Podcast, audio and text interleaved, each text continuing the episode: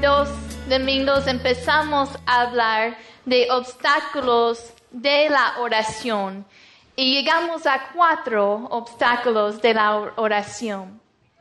Juan 16, versículo 24. La oración es sumamente importante para nosotros como creyentes, pero queremos hacerlo de una manera eficaz, eficazmente. Los discípulos dijeron a Jesús, enséñenos a orar, como Juan también enseñó a sus discípulos. Así que yo esta mañana quiero ponerme en el lugar del estudiante del Espíritu Santo y decir, enséñame más, enséñame a orar más, de una manera más eficaz, eficazmente. Juan 16, versículo 24 dice, Jesús hablando, hasta ahora nada habéis pedido mi nombre, pedid y recibiréis para que vuestro gozo sea cumplido. Y si recuerda la última vez, platicamos un poco de que la verdadera oración te trae gozo a tu vida. Ese es el plan de Dios que tú pides, tú recibes y te trae gozo. No es, no es una obligación, es un privilegio. Y hablamos de cuatro obstáculos. El primero de esos obstáculos es simplemente que a veces no pedimos. A veces no pedimos al Señor. Y recuerda um, que en Santiago nos dice que a veces que no tenéis porque no pedís. No, no tienen porque no piden, dice la nueva versión internacional. Escuché esta ilustración. Imagina, a veces decimos, bueno, yo no, hermana Mayra, no tengo tiempo para orar. Usted no entiende. Yo despierto temprano, trabajo tantas horas y cuando acaba el día estoy cansada. ¿Cuántos de nosotros hemos, hemos sentido eso? Que termina el día, ay, no he orado. Y, y si lo piensa de esta manera, si te acaba la gasolina en tu carro y tú dices, bueno, tengo mucho que hacer, no tengo tiempo para pararme a poner gasolina, mejor me bajo e empiezo a empujar ese carro para llegar a mi destino. Es ridículo, ¿verdad? Pero así a veces hacemos nuestro caminar cristiano. Decimos, no tengo tiempo para orar. Y intentamos ay, con todas mis fuerzas de vivir esta vida cristiana. No podemos vivir esta vida cristiana con éxito sin el Señor. Tenemos que permanecer en Él. El fundamento de tu vida es tu relación con el Señor. El fundamento de esta iglesia es nuestra relación con el Señor. El fundamento de tu éxito en tu trabajo es tu relación con el Señor. Y no puedes establecer una buena relación sin comunicación. Piénsalo en el matrimonio, si no hay comunicación, la relación se va deteriorando, ¿cómo se dice? Deteriorando. Así que para tener esa relación con el Señor tiene que haber una comunicación, una intimidad con Él. A ver, el primer obstáculo a veces no pedimos. El segundo obstáculo a veces pedimos mal. A veces pedimos no según la voluntad de Dios. Quizá a veces pedimos con nuestros motivos egoístas. Recuerda que cuando tú ves las oraciones de Pablo, el, enfoque es darle la gloria a Dios, para que Él reciba la gloria. Si tengo necesidad y yo pido que Dios suple esa necesidad, pero sobre todas las cosas que Dios recibe la gloria por lo que Él va a hacer. Así que a veces pedimos mal. O el obstáculo número tres pecado oculto, pecado no confesado. Es un obstáculo en, la oración. No podemos venir al altar y pedir al Señor de una manera eficazmente y recibir si estamos viviendo una doble vida. Así que el pecado que no confesamos es un obstáculo de recibir. Obstáculo número, número cuatro es rivalidades y peleas. Y recuerda, platicamos de cómo nuestra relación con otras personas y cómo nos comportamos y cómo tratamos a otros puede afectar nuestras oraciones. Recuerde, yo les compartí en, en, primero de Pedro 3 que habla de la relación entre un esposo y una esposa que puede estorbar las relaciones, las oraciones. Platicamos de cómo debemos tratar al uno a otro si andamos con actitudes de pelea, contiendas. Ese es un obstáculo para recibir, es un obstáculo de la oración. ¿Están listos para el número 5? Este es el sermón de hoy. eso, todo eso fue la última vez. Vayan conmigo a Marcos 11, 24. Obstáculo número 5. Marcos 11, 24. Por tanto os digo, todo lo que pediréis orando, creed que lo recibiréis y os vendrá. Hay que creer. El obstáculo número cinco es falta de fe. Falta de fe. escuchaba la historia de George Mueller, Era un hombre de Inglaterra que, cuidaba de muchos huérfanos y él tenía uh, orfanatorios. Y George Mueller era un hombre que oraba por cualquier cosa. Él, él confiaba en el Señor. Y, cuenta la historia eh, en su en uno de, no sé si es una biografía o una de las personas que contando de su vida, eh, dice que él dependía completamente de Dios para suplir las necesidades de esos niños que eh, en ese tiempo era una gran cantidad de dinero que, para sostener a esos, esos niños. Y cuenta la historia que, que un día no tenían de comer. Así que él los sienta, todos los niños, él pone la mesa de todos modos y siente a los, trae los niños a la mesa y los niños empiezan a ver a uno a otros un poco confundidos. Ah, pues no hay comida. ¿Qué estamos haciendo? Y hasta finalmente alguien dice, pues señor, Mr. Muir, no, no hay comida. Y él dice, vamos a dar gracias de todos modos. Y empezó a pedir al Señor. Y al final de esa oración, alguien toca la puerta. Y era la persona, era el vecino que vende pan. Y decía que Dios le puso en el corazón traer el pan. Y hay muchas historias de la vida de él, una vida en que él dependía completamente de Dios. Cuando iba de viaje, él, pedía al Señor, ay, que no se pierdan mis maletas. Él, cada cosa, él, él dependía del Señor. Danos el pan que necesitamos el día de hoy.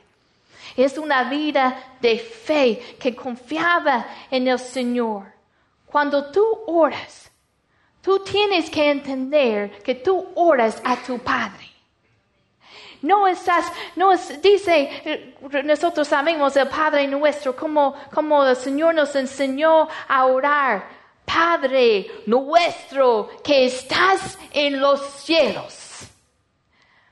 Cuando tú oras, debes entender, de tener una revelación que tú oras como un hijo de Dios. Cuando mis hijos me dicen, mami, tengo hambre, ellos, a, veces ellos ya extienden la mano porque ya están esperando, ya saben que yo les voy a dar de comer. Cuando, a veces cuando dicen, cuando tienen hambre, a veces nada más se sienten en la mesa, ya esperando, porque tienen fe, que mami, mami me ama, mami me cuida. Pero si una persona de la calle me, me pide algo, si me, me pide pan, ellos no saben, no, no, no, no hay esa relación. Ellos me rogan, dame, dame de comer, pero ellos no saben si lo voy a hacer o no. Tú necesitas una revelación que tú eres un hijo, una hija precioso del Señor. Y cuando tú oras, tú oras a tu Padre. Ora con una identidad de un hijo de Dios. No como una persona, ¿cómo se dice? Un beggar. ¿Un mendigo? Mendigo. No ores como un mendigo. A veces escucho gente orando como hay como una persona de la calle pidiendo a Dios, pero nosotros oramos como hijos. Dice la palabra que entramos confiadamente confiadamente delante del trono de gracia, no por nuestros méritos, pero por la sangre de Cristo. Yo puedo entrar con confianza delante de mi Padre Celestial, sabiendo, reconociendo que me ama y Él va a suplir cada necesidad que yo tengo. Yo oro como hija de Dios. Necesitas una revelación que, de la paternidad de Dios Él es un Padre amoroso, te cuida, te ama, está interesado en tu bienestar. Es un buen Padre. Vayan conmigo a Salmos 5.3.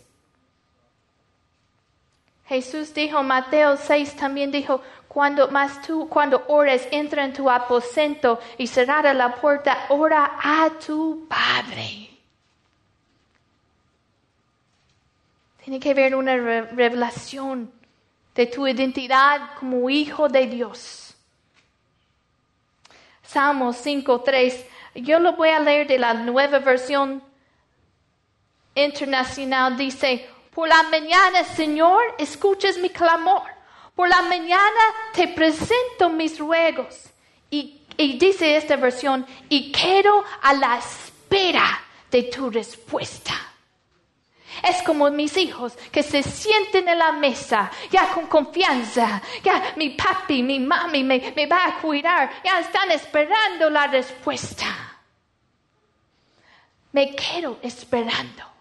De la mañana aquí están mis peticiones. Aquí estoy esperando, Señor, con manos abiertas, porque yo sé que me amas. Un obstáculo es falta de fe. Ora esperando que Dios es un buen Padre y que te ama. Escuché la historia de una comunidad que, no tenían, ah, una comunidad de muchos granjeros que dependían de la agricultura y necesitaban lluvia. Y así que unos de los ministros de diferentes religiones, dominaciones se juntaron y dijeron, vamos a tener una junta de oración. Y, y, varios trajeron sus Biblias, sus cruces, diferentes símbolos religiosos. Y oraron y nada pasó. Y el próximo día llega un niño. Y este niño, eh, cuando él llega, empieza a orar, pero sabe su símbolo que trajo él. Él trajo paraguas. Porque él estaba ya esperando la respuesta. Y Dios empezó a llorar y cayó una gran lluvia, porque él estaba orando con fe. Yo sé que mi papi va a suplir mi necesidad. Ya estoy esperando con manos abiertas. Hay que orar con fe, confiando en el Señor. Vayan conmigo a Filipenses 4. Quiero platicar un poco de la preocupación Alguien dijo, la preocupación es la fe negativa. ¿Cuántas veces, cuando a veces nos pasa algo, en lugar de mirar al Señor, en, lugar de mirar las posibilidades, de mirar, ay, mi Dios es más grande que esto, empezamos a enfocarnos en esa circunstancia. ¿Y qué pasa? Esa cosa va, en nuestra cabeza, en nuestra mente, más grande y más grande, y entra un poco de ansiedad, preocupación. Dijo William Ward que la, preocupación es la fe negativa, confianza en lo desagradable, seguridad del desastre y creencia en la derrota. Nosotros a veces enfocamos más en ese problema que en Dios, Entonces empezamos a entrar en la ansiedad. ¿Y qué es la respuesta? ¿Qué es la solución para la ansiedad, para la preocupación? Y es algo que en, en este tiempo, es algo que en nuestra cultura la gente batalla tanto con la ansiedad. Ustedes saben que tenemos la clínica y, yo recibo las llamadas y tantas llamadas de gente sufriendo, batallando con ansiedad, con depresión. ¿Cuál es la solución que el Señor nos da para cuando entra esa, cuando empieza esa ansiedad, esa preocupación, es confiar en Él, es la oración de fe. Mira Filipenses 4, 6, dice, por nada estéis afanosos, sino sean conocidas vuestras peticiones delante de Dios en toda que oración y ruego, con acción de gracias Señor, yo te doy gracias porque yo sé que la lluvia ya viene. Yo sé que yo estoy aquí con mis paraguas, porque yo sé, yo estoy aquí con las manos abiertas, yo estoy aquí en la mesa esperando la respuesta, porque tú eres un buen papá. Con acción de gracias. En mira versículo 7 dice, y la paz de Dios que sobrepasa todo entendimiento, guardará vuestros corazones y vuestros pensamientos en Cristo Jesús. No dejes que el enemigo te robe tu paz. Entre circunstancias y, y el enemigo quiere robar tu paz. ¿Cuál es la respuesta? Ora en fe, la oración de fe, confiando en el Señor. Y la paz de Dios va a guardar tu corazón y va a guardar tus pensamientos, tu mente también. No tienes que concentrarte en, lo negativo. Mejor en la grandeza de Dios nos enfocamos. Obstáculo número cinco es falta de fe. Hay que creer en un Dios nuestro papá que nos ama y nos cuida.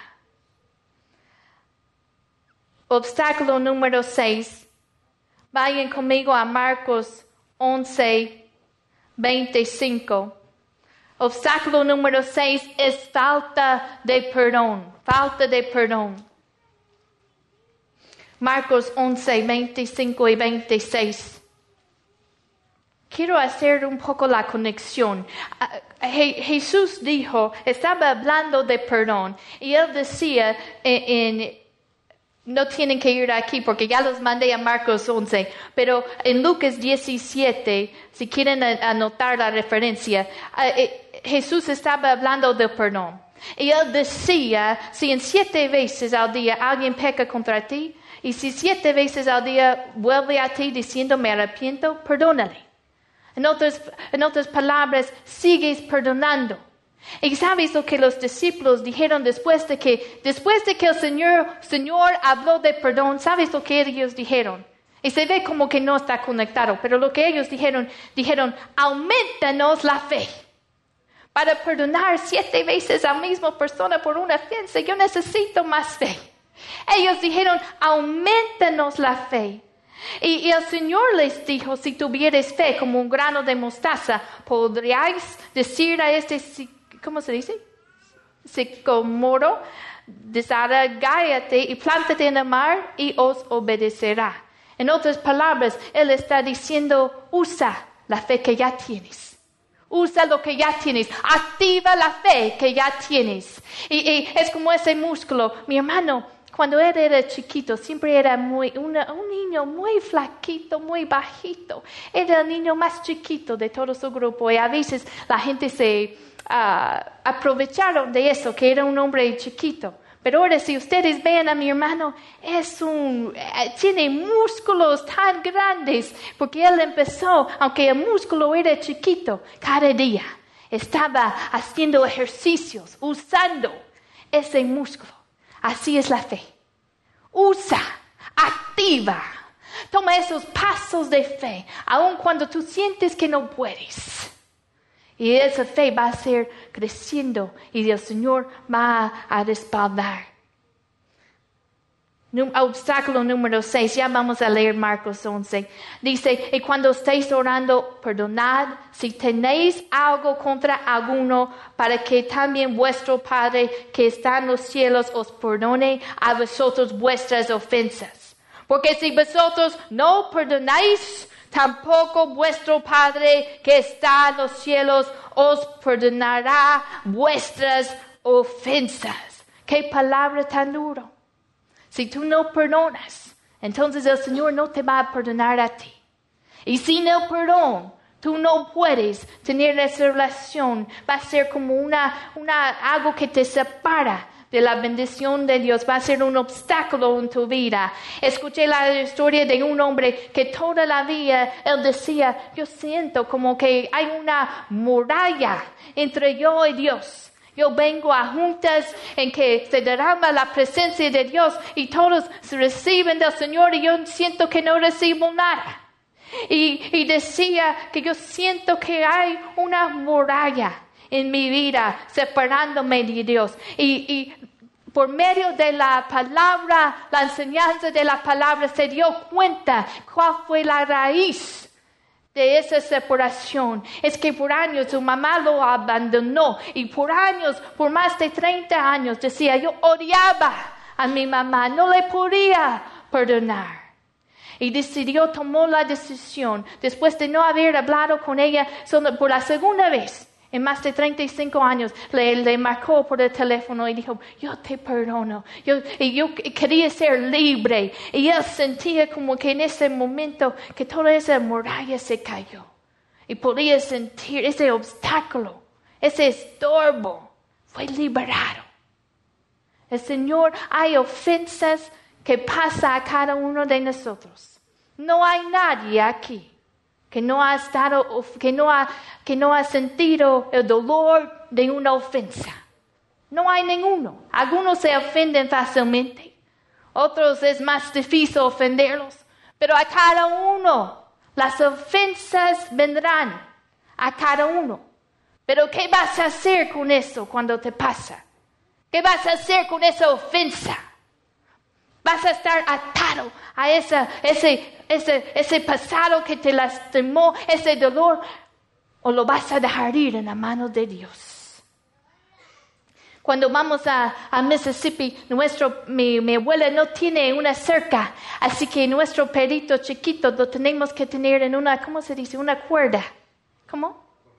Una correa.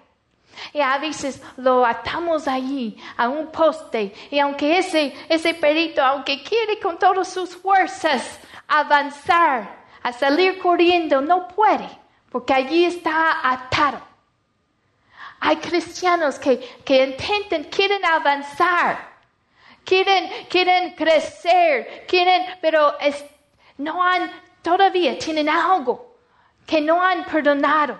Todavía están guardando un rencor y están atados a esa circunstancia, a ese dolor, a esa ofensa. El Señor te quiere liberar. Si eso eres tú, el Señor te quiere tocar, te quiere liberar. Pero tú tienes que tomar la decisión de perdonar.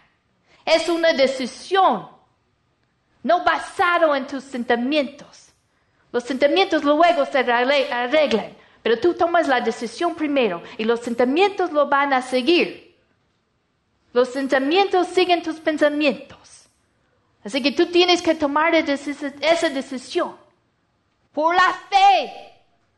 Yo voy a usar esta fe que tengo y voy a perdonar. Voy a dejar, voy a dejar que el Señor me sana de esa ofensa. La falta de perdón es un obstáculo en la oración. Es como levantar una muralla, ¿cómo se dice? Una pared, una mur, ¿cómo se dice? Muralla. Muralla. En la relación con el Señor. Contamina tu vida espiritual y te puede robar tu paz. Hace años escuché la historia de un pueblo en África y que ese pueblo Uh, la gente se estaban enfermando y no sabían por qué. Y, tenían náusea, algunos incluso empezaron a morir. Y mandaron a unos expertos para eh, para investigar cuál es el problema en este pueblo, por qué están muriendo, por qué se están enfermando. Y es que en ese lugar se dieron cuenta que el agua estaba contaminado. Había un lugar en que un animal, un cerdo había muerto y ese cerdo había muerto allí. Todo el agua que fluía pasaba por eso y estaba contaminada el agua y la gente no lo sabía. Hermanos, es tan importante si hay una ofensa en tu vida, que tú lo rápido, que tú dejes que el Señor te sana y que tú lo, tú lo perdonas a esa persona, si no es algo que contamina tu vida espiritual. Y, y lo que fluye de tu vida va a ser contaminada. No vale la pena. No vale la pena estar atado a esa ofensa. Mejor deje que el Señor te sane y te libere. Hoy toma la decisión. Ofensas vendrán a todos. No hay ninguno aquí que no ha sufrido una ofensa. El Señor, en el Señor puedes perdonar. A veces decimos, yo no puedo, no puedo. El Señor no te va a pedir hacer nada. Que Él no te dará, que no, que no que sin Él, que, con Él no puedes hacer. ¿Me explico? Él no te va a decir hacerlo si no puedes con su ayuda. Si lo puedes hacer con la ayuda de Dios. Si lo puedes hacer. Si no, no te hubiera mandado hacerlo. Es posible. Obstáculo número seis es falta de perdón. Obstáculo número siete Lucas 18, vayan conmigo allí, despiértense poquito. Lucas 18, ya casi terminamos. Lucas 18, obstáculo número 7 es falta de perseverancia. Falta de perseverancia. Y yo voy a leer esta parábola en Lucas 18. Dice, también les refirió Jesús una parábola sobre la necesidad de, ¿qué? Orar siempre y no. No desmayar. Diciendo, había en una ciudad un juez que ni temía a Dios ni respetaba a hombre. Había también en aquella ciudad una viuda, la cual venía a él diciendo, hazme justicia de mi adversario. Él no quiso por algún tiempo, pero después de esto dijo dentro de sí, aunque ni temo a Dios, ni tengo respeto a hombre. Sin embargo, porque esta viuda me, me, es molesta, le haré justicia, no sea que viniendo de continuo me agote, me agote la paciencia. Y dijo al Señor, oíd lo que dijo el, juez injusto. ¿Y acaso Dios no hará justicia a sus escogidos que clamen a Él? ¿Cuánto? Día y noche. Se tardará en responderles. Os digo que pronto les hará justicia. Pero cuando venga el Hijo de Dios, hallará fe en la tierra. Esa es la pregunta. Hallará fe en la tierra y está hablando de una fe que persevera. A veces yo he escuchado gente decir, pues ya oré, ya oré una vez y ya. No es lo que enseña la palabra. Tú debes orar hasta que tú recibes la respuesta o hasta que Dios te da paz que tiene otro plan. Hay que, no es solamente, bueno, ya oré y no, Dios no lo hizo. Es de seguir, seguir clamando a Dios, seguir tocando esa puerta, seguir, seguir pidiendo. Hallará fe en la tierra. Está hablando de una fe que persevera.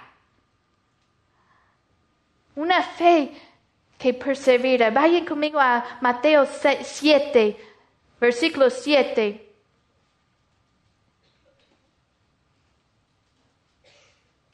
Es el tipo de fe que tenía Jacob cuando luchaba con, con Dios y Jacob decía y, ya iba a salir el sol. Ya iba a salir, parecía que él no iba a recibir su respuesta. Ya iba a, salir el sol y, y, Dios le decía, déjeme, déjeme, déjeme. Como que ya no iba a, hacer la, a ver la respuesta. Y Jacob le respondió, no te dejaré si no me bendices. Eso es una fe que persevera. Será posible que a veces Dios espera en darnos la respuesta porque quiere desarrollar en nosotros la virtud de perseverancia. Mateo 6, 7, versículo 7 dice, pedir y se os dará, buscad y hallaréis, llamad y se os abrirá.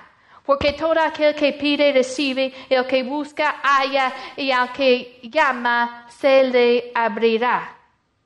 En el, quizá no lo vemos en, en, esta versión, pero en el, en el original, este es en el tiempo de presente.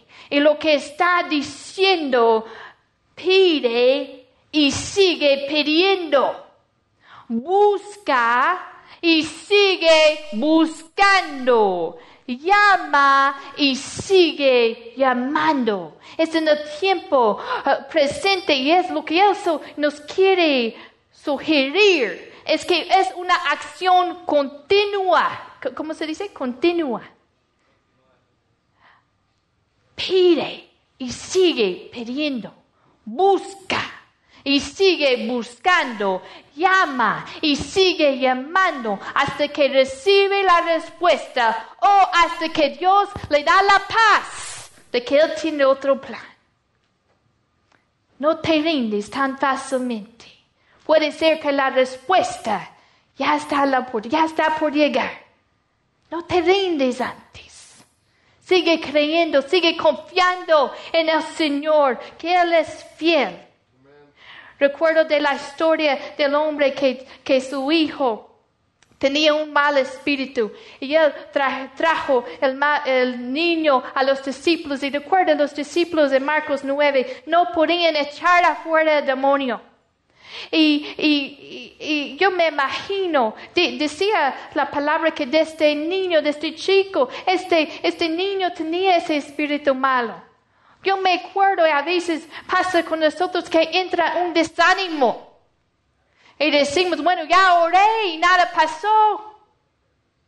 Ya, oré y nada pasó. Y, ya este, este padre había traído al niño a los discípulos y con, yo me imagino con la esperanza, mira, y nada pasó.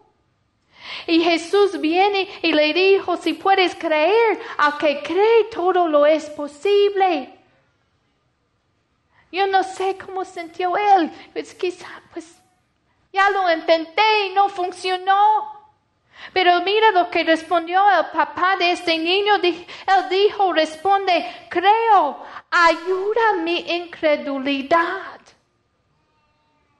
ayuda. Y a veces tenemos que ser honestos con el Señor y decir, mire, yo estoy luchando con esto, con estos sentimientos, pero yo hago la decisión que yo voy a perseverar en fe, yo voy a seguir creyendo, yo voy a seguir pidiendo, yo voy a seguir buscando, yo voy a seguir llamando hasta que yo veo la respuesta que el Señor tiene para mí. Pide y sigue pidiendo. Grandes cosas tiene el Señor.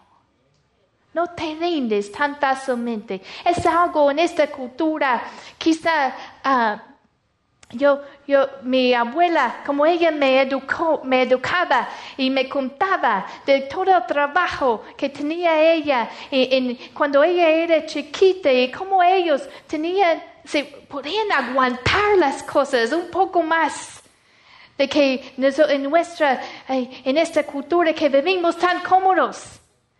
A veces queremos las cosas rápidas y a veces no aguantamos tanto. Pero a veces yo creo que el Señor espera un poquito porque quiere desarrollar en nosotros la virtud de la perseverancia. Una fe que persevera. No te rindes puede ser que la respuesta ya está por llegar.